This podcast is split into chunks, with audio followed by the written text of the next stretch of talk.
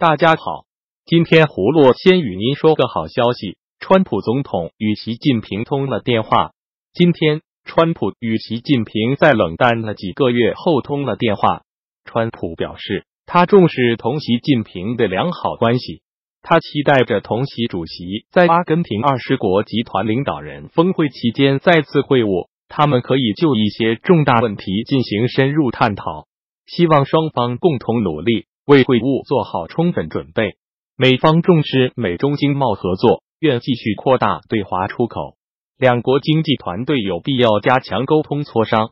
他支持美国企业积极参加首届中国国际进口博览会。习近平表示，他也重视同总统先生的良好关系，愿同川普在阿根廷二十国集团领导人峰会期间再次会晤。就中美关系及其他重大问题深入交换意见。习近平说，中美经贸合作的本质是互利共赢。过去一段时间，中美双方在经贸领域出现一些分歧，两国相关产业和全球贸易都受到不利影响，这是中方不愿看到的。中国即将举办首届国际进口博览会，这显示了中方增加进口、扩大开放的积极意愿。两国经济团队要加强接触，就双方关切问题开展磋商，推动中美经贸问题达成一个双方都能接受的方案。两国元首还就朝鲜半岛局势交换意见。胡璐希望中美两国首脑的交流可以为解决中美贸易冲突提供契机，毕竟和解比对抗要好。目前中国经济下行，习近平急于提升民众信心。川普已进入中期选举的关键时期，也希望缓和与中国的关系。川普还有一个后顾之忧，那就是朝鲜问题。他希望中国管好这个小兄弟，不要选举期间找麻烦。接着，胡卢与您说说中共经济工作会议的事。本周三，中共政治局召开经济工作会议，提出当前中国经济下行压力有所加大，部分企业经营困难较多。这是自美中贸易战以来，中国领导人首次承认了对当前国内经济走向的担忧。习近平主持了会议，并评估了今年的经济健康指标。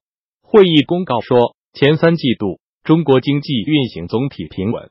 中国政府两周前公布的经济数据显示，第三季度经济同比增长仅为百分之六点五。创下了二零零九年全球金融危机以来的最慢增速。南华早报提出，这是美中贸易战开打几个月来，北京当局首次公开表达对中国经济增长疲软的关切。尽管如此，会议一如既往的传递了安抚信号，表示经济稳中有进，继续保持在合理区间。会议还重申，中国经济正由高速增长阶段转向高质量发展阶段。值得注意的是，政治局会议强调，中国政府会毫不动摇的继续促进多种所有制经济共同发展，并会研究解决民营企业、中小企业的发展困难。胡璐觉得经济下行使习近平压力山大，因为经济危机会破坏中共的执政基础。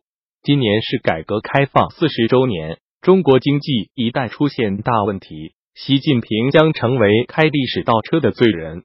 胡璐希望习近平利用阿根廷二十国集团领导人峰会的契机，与川普总统协调处理中美贸易冲突。邓小平当年南巡曾说过：“不改革开放，不发展经济，不改善人民生活，只能是死路一条。”这句话，习近平应该记得。最后，葫芦要说说呼和浩特市公安局局长李志斌的事。内蒙古自治区公安厅副厅长。呼和浩特市副市长、呼和浩特市公安局局长李志斌十一月一日自杀身亡。在此之前，十月三十日，内蒙古自治区公安厅原党委委员、副厅长孟建伟正厅级被查。十月二十九日，内蒙古纪委监委通报，内蒙古自治区呼和浩特市公安局党委委员、副局长杜宝军落马。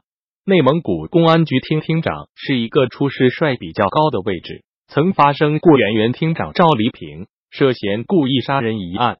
赵黎平曾任内蒙古自治区公安厅厅长、内蒙古自治区人民政府副主席、内蒙古自治区政协副主席。二零一五年三月十九日晚，六十四岁赵黎平与二十八岁情妇李某在赤峰港湾世纪酒店度过了一个销魂的夜晚。但令人想不到的是，第二天晚上，赵黎平就翻脸无情，对李某进行谋杀。在内蒙古的二零五国道桥北附近，赵黎平向李某开了两枪，但并未致命。李某随即拦下一辆白色的车，并在逃跑途中报了警。